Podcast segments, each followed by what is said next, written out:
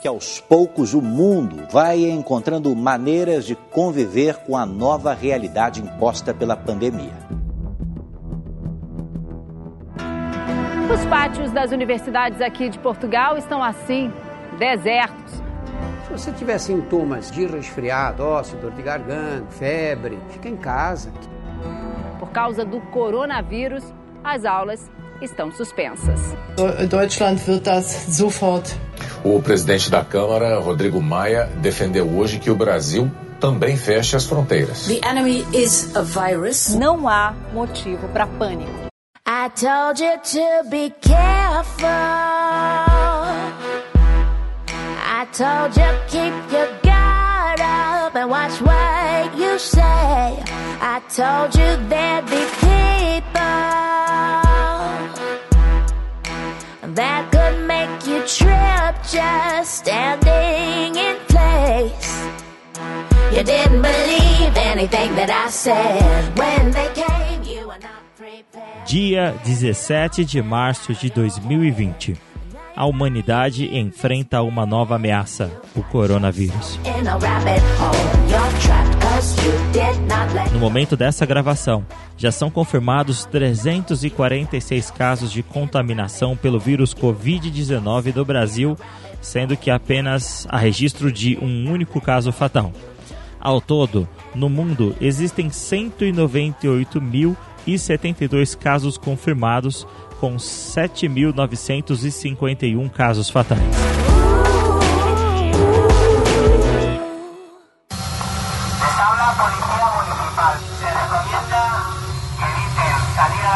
Exatamente como um episódio da série de ficção científica Black Mirror, na China, assim como em Madrid, na Espanha, drones já são usados pelas autoridades para vigiar os cidadãos que ignoram o isolamento determinado pelo governo local.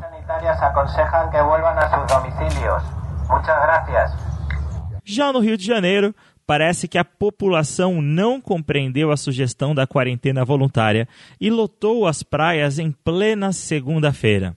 Utilizando o megafone do lado de dentro de um Jeep vermelho da corporação, um salva-vidas tentou conscientizar os banhistas. Bom dia. A Defesa Civil Estadual pede à população que evite aglomeração nas praias. Por favor, para sua segurança, dos seus vizinhos, amigos e familiares, volte para casa. O momento é de conscientização. Faça a sua parte e ajude a prevenir e controlar o coronavírus. Você sempre conta com o corpo de bombeiros. Podemos contar com vocês? Obrigado. Você deve estar se perguntando: o que o papo de educador tem a ver com isso? E eu te respondo: tudo. Uma das razões da grande propagação do Covid-19 foi justamente a falta de informação, ou, curiosamente, o excesso de informação não qualificada sobre essa pandemia global. Segundo especialistas, a grande diferença no número de infecções entre países vizinhos da China, como Taiwan e Hong Kong, que são lugares super internacionalizados e bastante densos, foi justamente a seriedade com que esse tema foi tratado. Então, nós, do podcast Papo de Educador, entendemos a importância de você, educador, nessa luta. E, como serviço público, estaremos de plantão até a poeira baixar, trazendo até vocês informações de qualidade verificadas por especialistas sobre a luta da educação e da escola contra o coronavírus.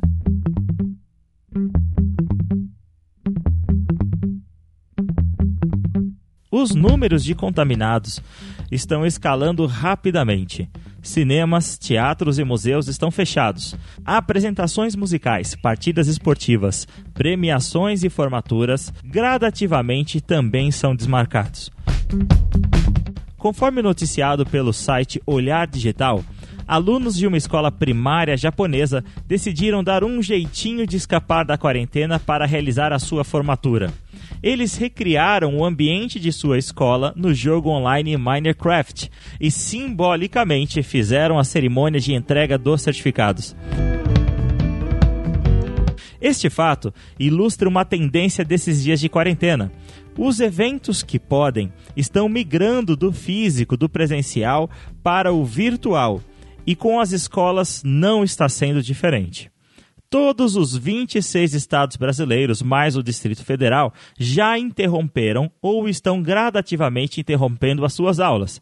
Alguns optaram pela suspensão temporária entre 15 e 30 dias, e outros optaram por adiantar as férias do meio do ano. Ambas as medidas e seus impactos serão discutidos aqui no boletim Escola contra o Coronavírus, do podcast Papo de Educador, nos próximos boletins. Em São Paulo, optou-se por uma paralisação gradativa.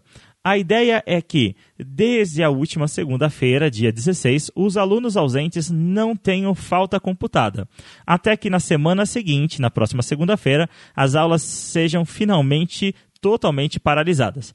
A medida gradativa visa dar oportunidade para que os pais se organizem em relação ao cuidado com os seus filhos menores.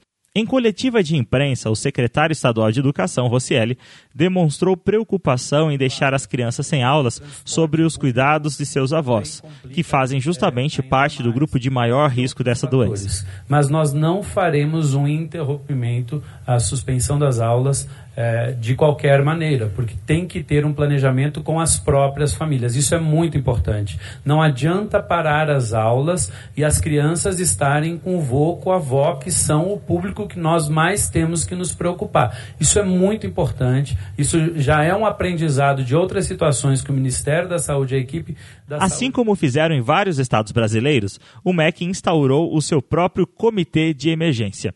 O grupo é formado pelas secretarias do MEC, as instituições vinculadas e entidades como Undime, Conif e Andifes. Uma das primeiras medidas tomadas pelo Comitê de Emergência do MEC contra o corona foi que o FNDE irá adiantar duas parcelas do programa Dinheiro Direto na Escola no valor de 450 milhões. Esse dinheiro visa ajudar as escolas a comprarem produtos de higiene como álcool em gel e tomarem outras ações necessárias para a prevenção e proteção contra o coronavírus. Assim como fez o Ministério da Educação, será também criado pelo MEC um aplicativo para reunir as informações importantes da comunidade escolar nessa luta. O Ministério criou um sistema online que permite a integração de dados sobre o coronavírus. Além da ferramenta reunir informações do censo escolar e da educação superior, também vai incluir o número de pessoas infectadas e as instituições com aulas suspensas. O objetivo é monitorar em tempo real a situação nas unidades de ensino para saber onde e como o governo deve agir em conjunto com os estados e municípios. Outra medida será a confecção de uma portaria que autoriza, em regime de exceção,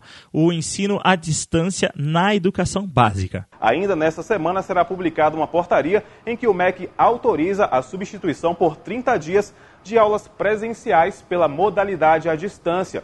A ação tem caráter excepcional e poderá ser prorrogada enquanto durar a situação de emergência de saúde pública por conta do coronavírus. A adesão por parte das instituições é voluntária. Este é um tema de muita importância, mas dedicaremos um dos próximos boletins para discutir as restrições e desafios dessa medida, assim como o que tem acontecido em outros países como Estados Unidos e a Finlândia.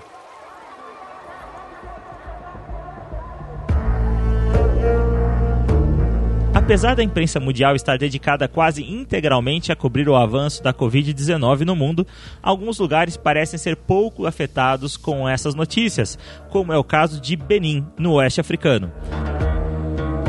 A professora brasileira Bruna Queiroz mora neste país e falou especialmente para o podcast Papo de Educador sobre a realidade que ela está enfrentando por lá. Benin é um país que fica a oeste do continente africano. É um país onde no censo de 2016 conta com um pouco mais de 10 milhões de habitantes, onde a renda per capita é em torno de 2 dólares por pessoa. Hoje, o Benin é considerado como modelo de democracia no país africano. E mesmo com todos esses status, com todos esse, esses bons olhos na, na, questão da África Ocidental, é, ainda há muitas barreiras e muitos problemas no país onde eu vivo, que é o Benin. E a situação do coronavírus aqui me preocupa muito porque nós temos os países vizinhos, a Nigéria, o Niger, Burkina Faso, Senegal, que são países onde já há casos de coronavírus e até o presente momento no Benin não se sabe nada. E aqui no norte a situação é precária. Há um, um só colégio de educação primária e secundária grande aqui no vilarejo e eu trabalho lá com o grupo de meninas na motivação, com através do esporte. E estando lá, fui conversar com o diretor sobre a situação, se a escola estava tendo já é, algum. É, se procu é, é, procurando algum meio né, para evitar. E o diretor fez uma cara de espanto e disse: Mas isso já chegou aqui? E eu disse: Mas o senhor já ouviu falar? Ele: Não, eu vi que tem, tem alguma coisa, uma gripe, não é? Aí eu fui explicar para ele, mas ele fez sinal de que não, não tem problema. Infelizmente, essa situação que nós temos aqui, com o grupo de jovens que eu trabalho, eu tentei falar, eles meio que olharam para minha cara e, mas o que, que é isso? Eu tentei explicar de todas as formas possíveis, mas não deu certo. Fui, peguei água, ensinei a lavar as mãos, ensinei a, na hora que for tossir, como deve fazer aparentemente falaram ok, ok, mas como é uma só pessoa falando meio tantas, eu não, não acredito que isso vá surtir algum efeito.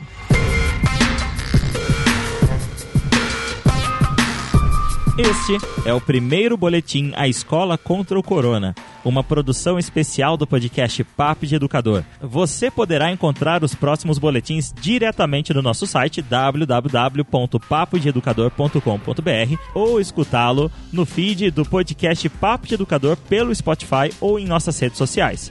Esse boletim contou com o roteiro, produção e edição de Damiano Damito, colaboração de Carol Campos, Vitória Sonnenberg, Juliana Lima de Souza e Bruna Queiroz e arte gráfica de Gabriel Tuller.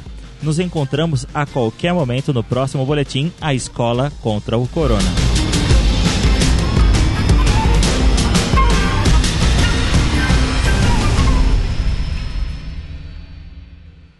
Podcast Papo de Educador.